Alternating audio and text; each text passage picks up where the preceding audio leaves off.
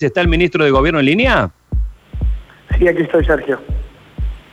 Hola, ministro, ¿cómo está? Buen día. Disculpe la molestia y disculpe la demora. Eh, antes que nada, ¿cómo, ¿cómo está su salud, ministro? Buen día, ¿cómo estás? La verdad que, la verdad que bastante bien. Desde que me dio el positivo en el PCR y en el serológico, eh, no he tenido síntomas, no he tenido fiebre, simplemente tengo, bueno, una afonía, si no sé si se puede notar, estoy bastante afónico, y una leve tos en algunos momentos, pero realmente bien, así que transitando la cuarentena como corresponde. Bien, este, ¿cuántos días hace que le dio el positivo, ministro? Me dio el positivo el día miércoles, así que ese mismo día eh, ya comencé a, lógicamente, llevar adelante todo lo que está establecido en el protocolo para casos positivos. Pero eh, realmente he visto gente que, con el positivo han tenido grandes complicaciones de salud, por suerte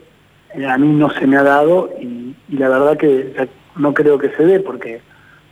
vengo bien, no he tenido fiebre en ningún momento y,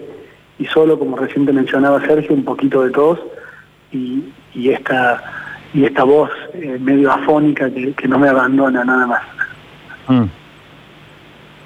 Bueno, eh, momentos complicados, eh, el gobierno ha tenido que tomar decisiones eh, que no son simpáticas y no son políticamente, digamos, agradables, pero bueno, este, ante el cuadro de situación ha habido que tomar algunas restricciones del caso. ¿Cómo, ¿Cómo ha sido la discusión interna? Me imagino que, que usted a través de la, de la línea virtual ha participado de estas decisiones. ¿Ha habido mucha discusión, ha habido mucho debate en torno a estas nuevas restricciones?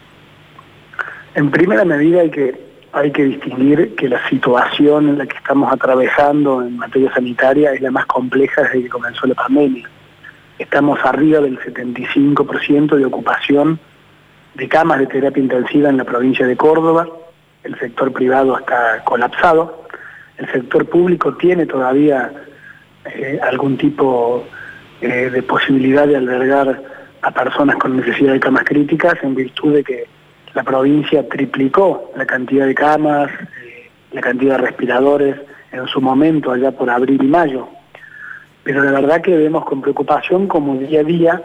en virtud del aumento de casos, las camas críticas son más requeridas.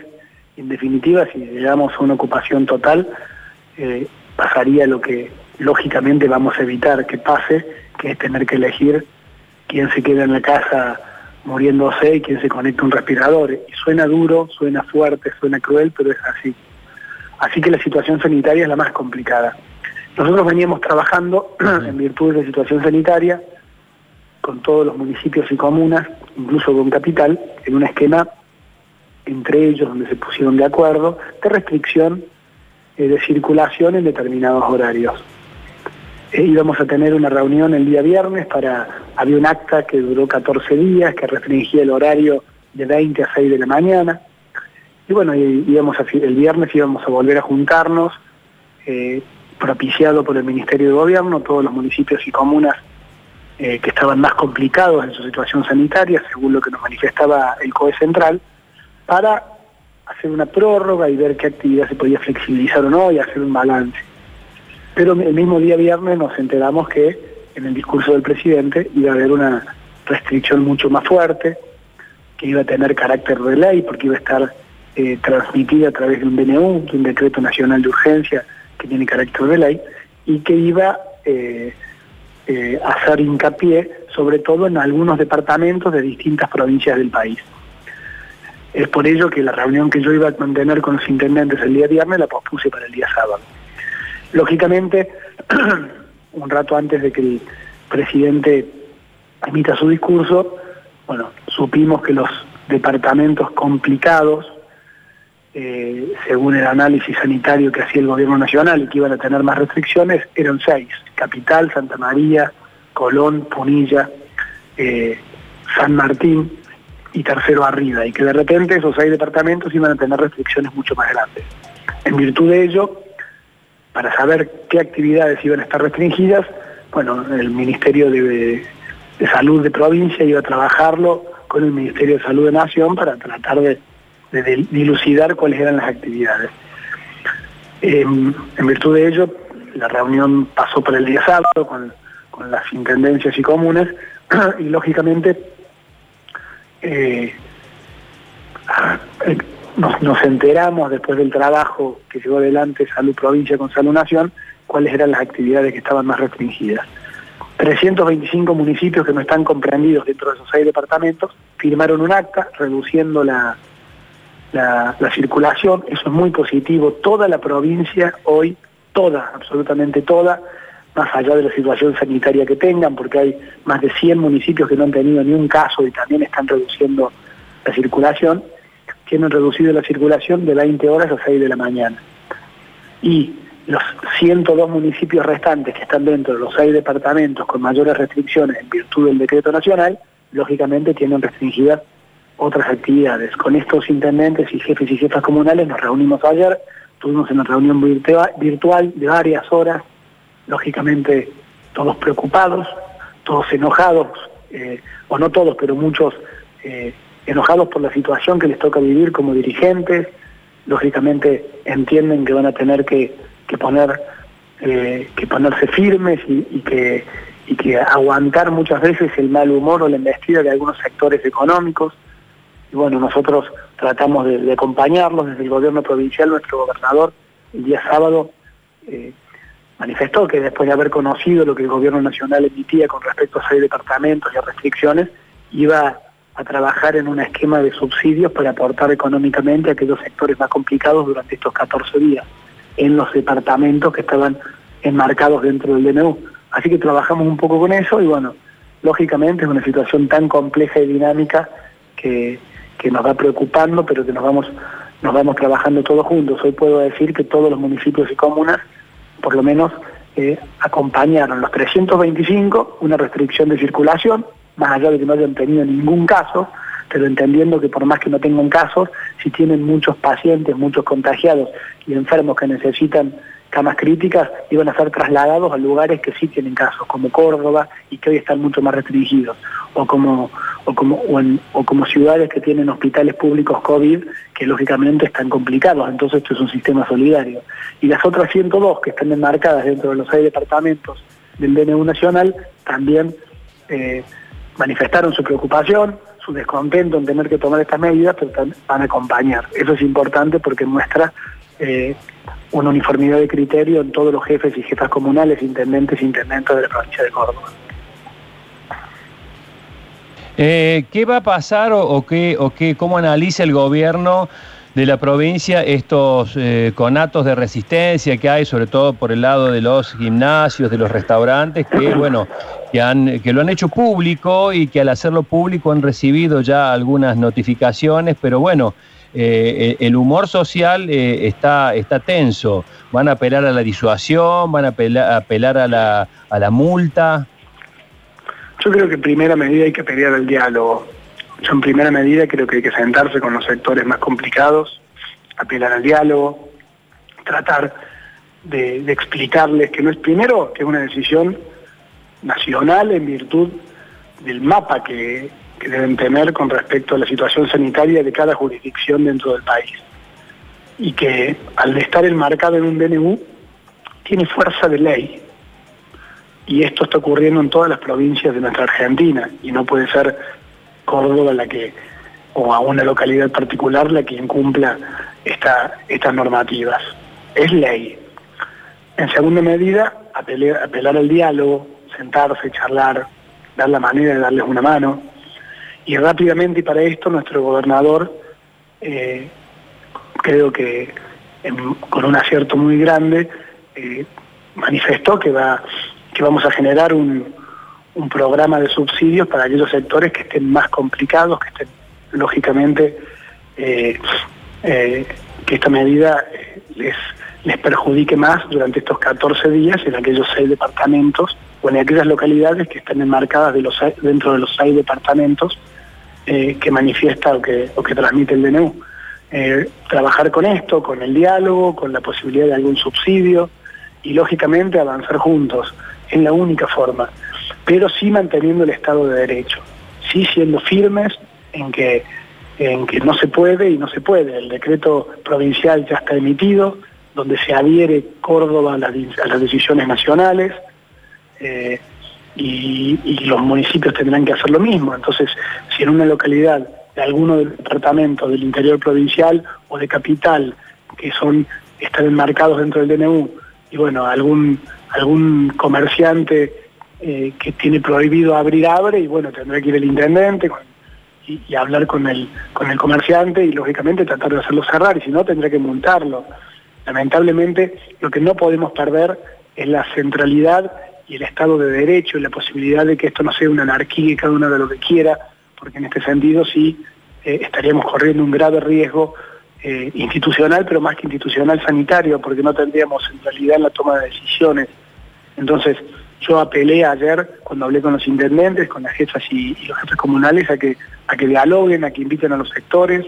a que, a que manifiesten que va a haber un subsidio económico por estos 14 días, porque son 14 días nomás, por estos 14 días en virtud del deterioro. Y bueno, lógicamente mirando para atrás y bueno, también vienen haciendo un esfuerzo todos los sectores. Por eso se trabajó con algunas líneas de crédito y se trató de estar cerca. Y hay sectores que ni siquiera han podido abrir, ¿no? Los bolicheros, los hoteles, las maestras jardineras de institutos privados. Hay sectores que realmente, eh, los salones de fiesta, que también vienen muy mal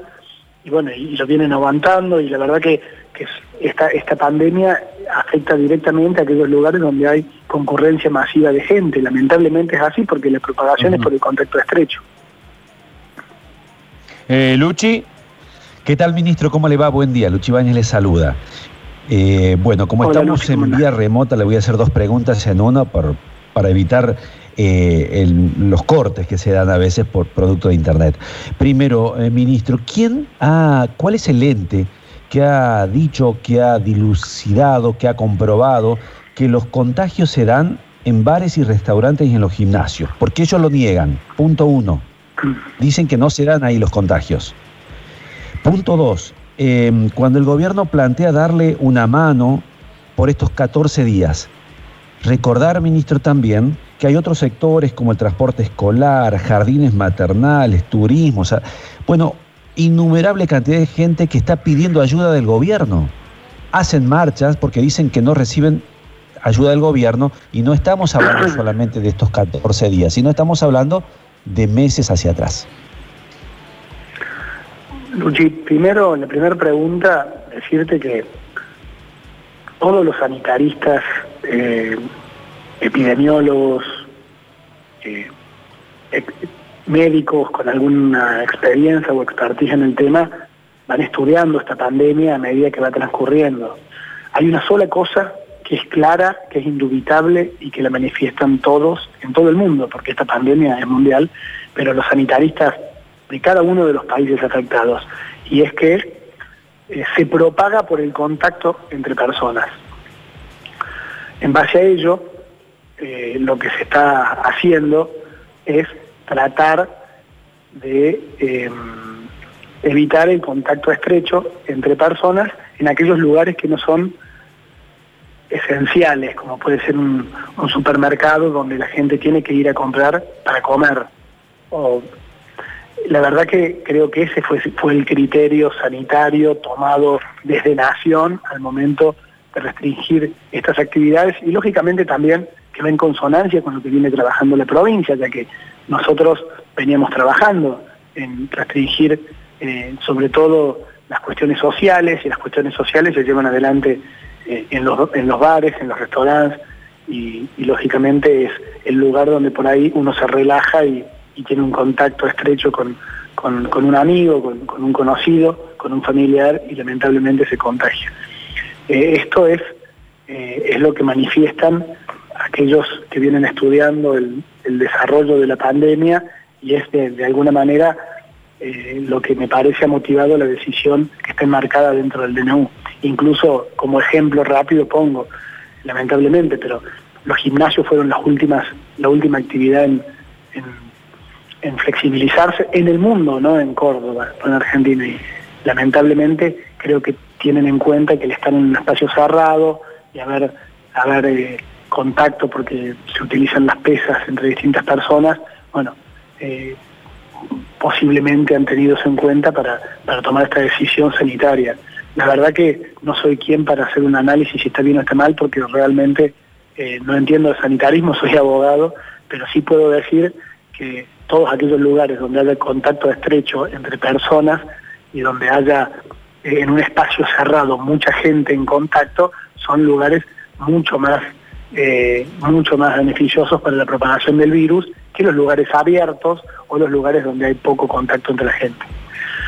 Como, y en segunda medida entendemos eh. perfectamente, ¿sí? Sí, sí, Lucho, ¿me escuchás? No, no, por favor, continúe. Perfectamente, medida, para hacerle una nueva pregunta, pero te, termina la idea, ministro. No, no, estoy por contestarte la segunda, con respecto a, los sectores que vienen más golpeados. Los sectores que vienen más golpeados los conocemos perfectamente, se ha trabajado en una línea de créditos para estos sectores, se ha tratado de estar cerca, pero lamentablemente esta situación también golpea las jurisdicciones de gobierno. Eh, hoy eh, prácticamente todos los gobiernos locales, incluso el gobierno provincial, eh, también está, tiene sus finanzas comprometidas, también tiene, han retocado los, los distintos emolumentos o las distintas planillas salariales de sus empleados, reduciendo las bonificaciones, se han bajado los sueldos, en el gobierno provincial todos la planta política cobra un 45% menos de sueldo. Eh, la verdad que, se viene eh, tratando de, sortear este momento tan complejo, no solo de, la salud, sino desde la economía eh, en nuestra provincia. Y es por ello que se, lo va, se va colaborando, conteniendo y apoyando los distintos sectores, como recién mencionaba, a través de líneas crediticias, a través de subsidios, pero lógicamente todo lo que se haga es poco, porque lamentablemente hay, hay sectores que han estado cerrados durante más de 6, 7 meses y lógicamente no hay, no hay forma de que resistan este embate. Pero, pero bueno, esto es así, esto ha pasado en el mundo y uno ve ahí las líneas aéreas, sectores muy fortalecidos, sectores muy fuertes, económicos que uno pensó que nunca se iban a caer y hoy están tambaleando porque lamentablemente eh, por lo menos con respecto a líneas aéreas, el traslado de la gente está absolutamente restringido en todo el mundo y por ello no tienen posibilidades de trabajar. Esperemos que pase rápido, esperemos que esperemos que, haya una vacuna y que podamos eh, de alguna manera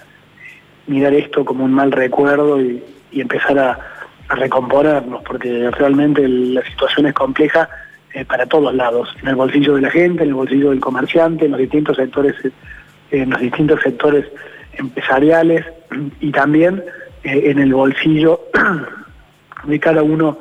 eh, de los gobiernos locales, provinciales, nacionales, donde cada vez que cuentan con menos recursos para prestar todos los servicios y llevar adelante las gestiones que les competen. Eh, ministro, eh, con respecto a estas manifestaciones ya que son abusivas, los parques atestados de gente, partidos de fútbol, eh, caminatas en, zonas abiertas multitudinarias, ¿cómo va a obrar la provincia? Yo creo que la provincia está siendo muy clara en su mensaje, que está obrando claramente. Acá hay que darse cuenta que estamos estamos realmente en una situación compleja, hay que decir las cosas como son. Es una situación, esta vez de vida o muerte, porque si nosotros durante estos días, por lo menos estos 15 días, no logramos aplanar la curva de contagios, no logramos descomprimir un poco el, sistema sanitario, liberar camas de terapia intensiva, vamos a entrar en un momento donde, donde vamos a estar tan pero tan complicado que vamos a tener que tomar decisiones mucho más drásticas. Porque lo que no podemos permitir es no tener una cama de terapia intensiva para un cordobés en el sector público-privado por cualquier, por cualquier situación de salud que lo merite. Si no tenemos camas críticas,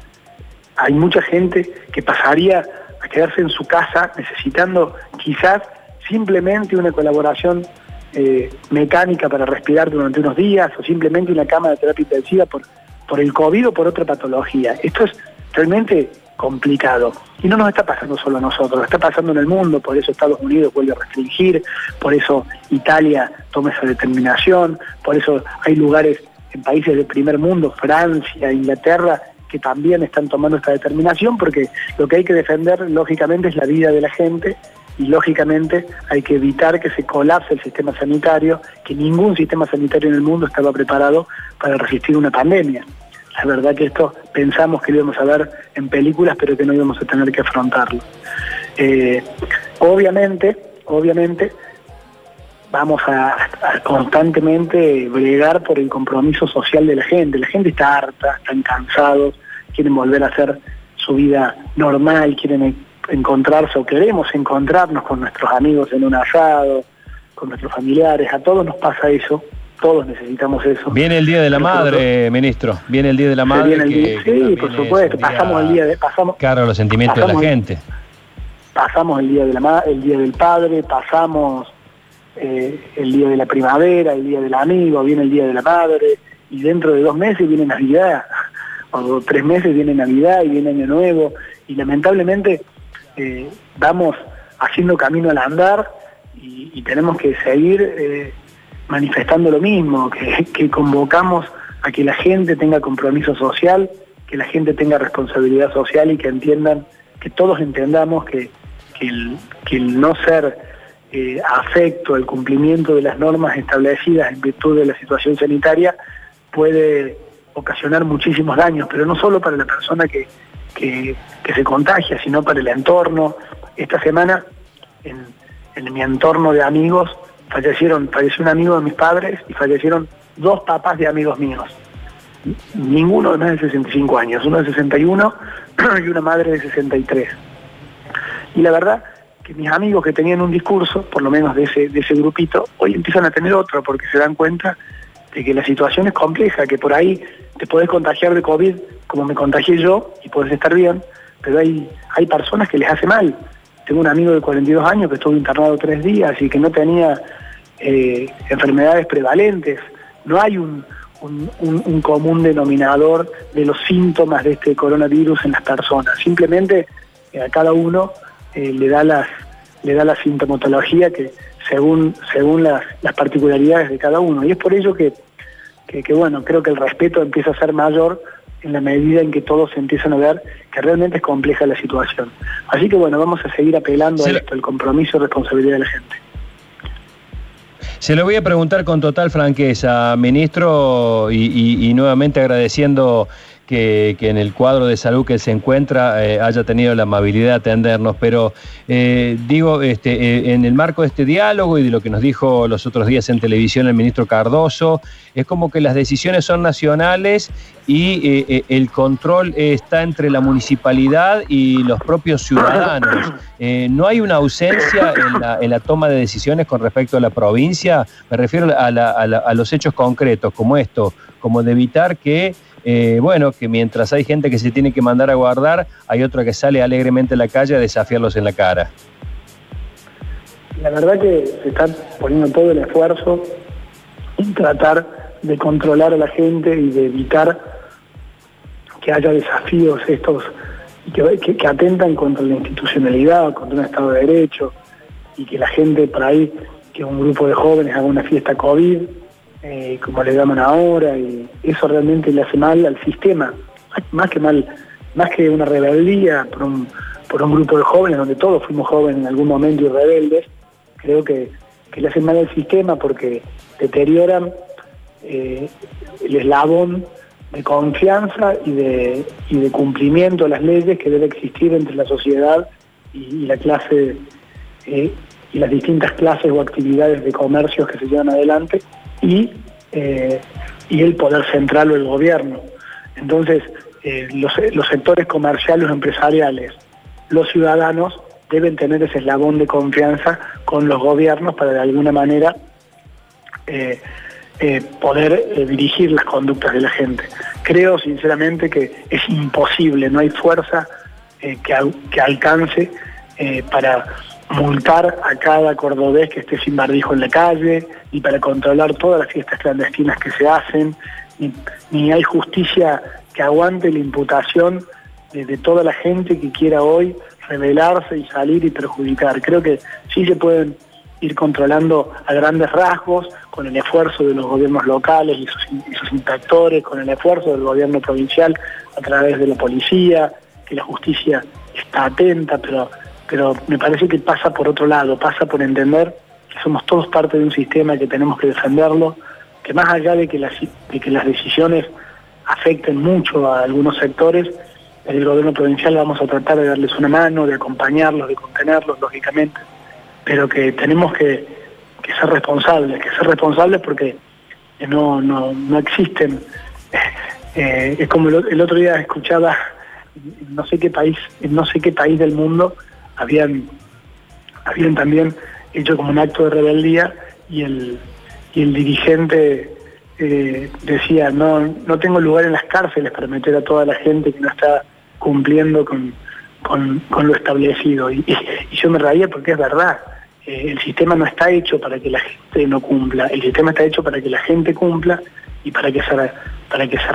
reprima o, o aleccione o perciba a aquel incumplidor. Bueno, hoy necesitamos que ese sistema funcione así, que la generalidad de las cosas sea que la gente cumpla, que la generalidad sea que la gente no se junte por, un tiempo, que la generalidad sea que que los comercios que están restringidos toquen la puerta del Estado para ver de qué manera podemos darle una mano, pero, pero que cumplan también, que la generalidad de las cosas sea que los intendentes apoyen y acompañen la decisión del presidente, más allá de que piensen igual o distinto, que lo quieran o no lo quieran, o que sean del partido que sea, pero que apoyen porque no podemos perder, perder la institucionalidad y la centralidad en la toma de decisiones en materia sanitaria en un momento tan complejo como el que estamos viviendo esa es la estatura política que deben de tener nuestros dirigentes. Y estoy contento en ello porque entre el sábado y el domingo, en las reuniones que hemos hecho con los 427 intendentes, jefes y jefas comunales de la provincia, todos han este, tenido la estatura política suficiente para estar en contra, para transmitir y manifestar que, no tienen nada que ver con, con los pensamientos de uno u otro dirigente, pero que van a acompañar porque entienden la centralidad y la necesidad de, de tener la institucionalidad suficiente para poder avanzar en un momento tan complejo. Eso es lo que tenemos que hacer como sociedad, lo que hicieron nuestros intendentes, apoyar, acompañar, tocar la puerta, manifestarnos, pero eh, manifestarnos para que nos den una mano, pero, pero seguir eh, transitando este camino todos juntos, sin, sin buscar la ruptura, la fisura, sin buscar la anarquía, porque eso sería condenarnos al fracaso con cualquier medida sanitaria. Recién, recién ministro hablaba de eh, algunos subsidios. ¿Va a haber rebaja de impuestos para los sectores afectados? Va a haber subsidios. Ahora estamos trabajando en un subsidio, en un subsidio para los sectores afectados por, estos, por estas restricciones del gobierno nacional durante 14 días. Y estamos trabajando contra reloj para poder salir con, las precisiones con respecto a este subsidio, las formas de, poder ser beneficiario del mismo, los montos, eh, y lógicamente cuando tengamos más precisiones las vamos a hacer públicas, que tenemos que hacer esta semana para que ya podamos empezar a trabajar y, que, cada, que cada gimnasio, que cada bar, que cada restaurante pueda, pueda tener un aporte económico, por lo menos que les, que, les equilibre la balanza por estos 14 días que van a tener que estar cerrados. Luchi. Sí, eh, simplemente el ministro aquí planteaba esto de la institucionalidad, de liderazgo, de evitar la anarquía. Eh, y yo, digamos, hablando en esta semana, dijimos que por ahí, en la semana pasada, que la presencia del gobernador es como que esté más presente, más presente en este sentido, no de poder, poder dar respuesta, no para que hable con los periodistas simplemente por una cuestión egocentrista, sino por las preguntas que él puede responder que nosotros transmitimos de la sociedad. Eh, por eso le pregunto, ministro, ¿no piensa el gobernador salir, hablar y dar explicaciones de lo que está pasando en Córdoba y obviamente en el mundo? El sábado, Luchi, estuvo una hora hablando, 40 minutos hablando el gobernador, hablando frente a los periodistas. Si me permite repreguntarle, eh, dando explicaciones y hablando un poco de la situación sanitaria provincial y nacional y de los alcances del DNU. El sábado lo hizo y el domingo lo hizo su ministro de Gobierno, su ministro de Salud, eh, y el lunes lo está haciendo de vuelta el ministro de Gobierno. Y este es un equipo que constantemente está poniendo la cara a cada una de las situaciones así que no, no comparto la pregunta. Bueno, no, pero yo le quería repreguntar, porque justamente lo que nosotros por ahí cuando damos nuestra opinión, decimos el gobernador tiene que contestar preguntas, que no las hacemos nosotros, la hace la gente. Digo, eh, que en definitiva, si el gobernador habla, habla él, no es que él responde preguntas. Las preguntas, Luchi, todas las preguntas que vos, a eso me todas las preguntas que me hicieron esta mañana, todas las preguntas que vos me hiciste esta mañana y que Sergio me hizo esta mañana, prácticamente están contestadas. Eh, si, las hubiesen hecho el viernes y escuchaban al gobernador el sábado, están contestadas en el discurso del gobernador, porque cuando el gobernador habla y plantea la situación sanitaria de la provincia y manifiesta ciertas cuestiones, es porque va recabando todas las preguntas que ustedes dicen. Ahora, es imposible que el gobernador de la provincia de Córdoba esté eh, atendiendo a cada uno de los medios provinciales para, para, para poder darle una nota. Es por ello que hemos preferido que el gobernador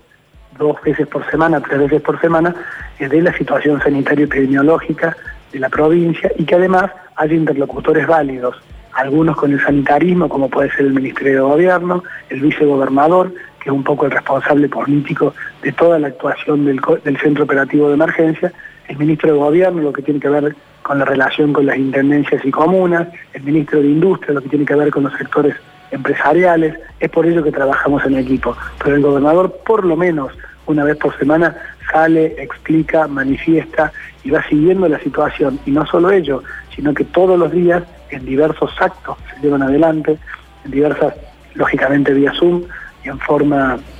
virtual, el gobernador también va eh, manifestando, acompañando y, y continuando el devenir de esta pandemia. Eh, bueno, ministro, no sé si tienen alguna pregunta más, chicos. Mariana, Luchi, hemos abusado ya de, su, de su tiempo y bueno, y nos imaginamos que, todavía debe estar pasando factura la, el, cuadro, el cuadro de salud, ¿no? Debe, debe haber un, dejo de debilidad en ese cuerpo. no, lo que me pasa es cuando hablo mucho es como que se me seca la garganta y empiezo como a tener, a tener más tos, pero es simplemente por eso. No, no, estoy bien, Sergio no, no, no hay ningún problema. Bueno, chicos, si no hay más preguntas, por mi parte estoy satisfecho. Luchi, no sé si te quedó algo en el tintero. Daniel Friedman, eh, Mariana. No, no, simplemente, bueno, no vamos a, seguir ahondando el tema eh, sobre lo, del de, gobernador, porque bueno, tiene su, su, postura, su opinión y ya está, la, la escucho y la respeto yo pienso otra cosa. Eh, y, ya que lo tenemos al ministro, lo lindo de la democracia, en, lo político, en lo político, en lo que tiene que ver, digamos, con la decisión de, de el gobierno nacional de extender esta cuarentena, por ejemplo, Mendoza se ha manifestado totalmente en contra de la decisión del gobierno, no así, digamos, desde la provincia, es como que existe una sintonía mucho más fina, digamos, obviamente, por los colores, pero digamos una sintonía con el gobierno nacional, al menos en estas decisiones. Eh, primero te digo lo que te dije recién, es lo lindo de la democracia, Luchi, que podemos pensar distinto y hablarlo y tratar de eh, y tratar de, discutirlo y manifestar lo que cada uno entiende de las distintas situaciones. En segunda medida, yo entiendo que la situación de Córdoba es mejor que la de otras provincias y te voy a explicar por qué. Primero porque tenemos eh, la mayor cantidad de camas de terapia intensiva en, el, en todo el marco del país, excepto provincia de Buenos Aires, que es mucho más grande, ¿no? Pero en virtud de, esta triplicación de la cantidad de camas del sector público, en virtud de la gran, eh, de la gran inversión que hizo el gobierno provincial los primeros meses de cuarentena, donde se buscaba aplanar la curva para preparar los sistemas sanitarios. En segunda medida, creo que nuestra fortaleza está dada en que somos la provincia con más municipios y comunas del país, por lejos. Tenemos 427 comunas y municipios, la más descentralizada administrativamente que tiene la República Argentina. Y sin embargo hoy los 427 municipios y comunas están eh, más a favor o en contra, pero todos acompañando como debe ser y lógicamente cumpliendo eh, el decreto nacional y siguiendo las normativas sanitarias nacionales eh, y, explicitadas en este DNU y lógicamente acompañadas del gobierno provincial. Y creo que en eso radica también nuestra gran fortaleza eh, al momento de tomar decisiones sanitarias. Es por ello que creo que, nuestra situación además se ve fortalecida porque en pocos días ya eh, se hará una gran inversión por parte del gobierno provincial y damos, creo que se, involucran 500 camas de terapia intensiva nuevas que van a lógicamente fortalecer el sistema sanitario y bajar el porcentaje de ocupación de camas críticas, que es un poco el número que estamos mirando directamente. Así que eh, creo que Córdoba, eh, dentro de la, de la, geografía nacional, es una de las provincias eh, en mejores condiciones. Y a esto se le suma que nos hemos organizado muy pero muy bien, que tenemos un centro operativo de emergencia que, responde a la, y que es eh, la expresión viva de la sociedad del pueblo cordobés, en donde participan legisladores, participan los credos, participa un comité científico formado por cuatro exministros, por el sector privado de salud, por eh, matemáticos, las universidades, está el gobierno nacional a través de las Fuerzas Armadas, está Bombero, Defensa Civil, los intendentes. La verdad que en ese COE tenemos representado al pueblo cordobés y ese COE tiene replicancia o replica en cada uno de los territorios a través de los COE territoriales, que nuclean intendencias, que a su vez tienen, eh, tienen COEs locales o centros operativos locales. Eh, es como que se ha armado una red con una capilaridad suficiente para llegar a cada punto de la provincia. Por ello, creo que nuestra fortaleza radica ahí, radica en que el pueblo cordobés, eh, lógicamente muchas veces en contra, pero termina siempre cumpliendo lo que se establece y las decisiones que se toman, entendiendo que se toman de la mejor buena fe, entendiendo que, que nadie tiene el diario del lunes aquí, que nadie conoce cómo solucionar los problemas de una crisis sanitaria que sin precedentes, que, que se va estudiando efecto del coronavirus en la gente, que se van tomando, estudiando las medidas eh, para evitar la propagación y que, y que en, ese, en ese camino, al andar, se van encontrando las mejores respuestas, pero un pueblo cordobés que en definitiva va acompañando las decisiones que se toman desde el gobierno provincial, siempre cuidando a los cordobeses, y el acatamiento del gobierno provincial a las decisiones que toma el gobierno nacional, entendiendo que tenemos que defender la institucionalidad y el Estado de Derecho. Ministro Facundo Torres, gracias por este contacto. Disculpa por la extensión de la nota, creo que un día como hoy lo ameritaba y bueno, a cuidarse. Bueno, gracias Sergio, gracias Lucho, un gusto poder hablar con ustedes, intercambiar nuestras opiniones y estoy a disposición cuando lo necesiten.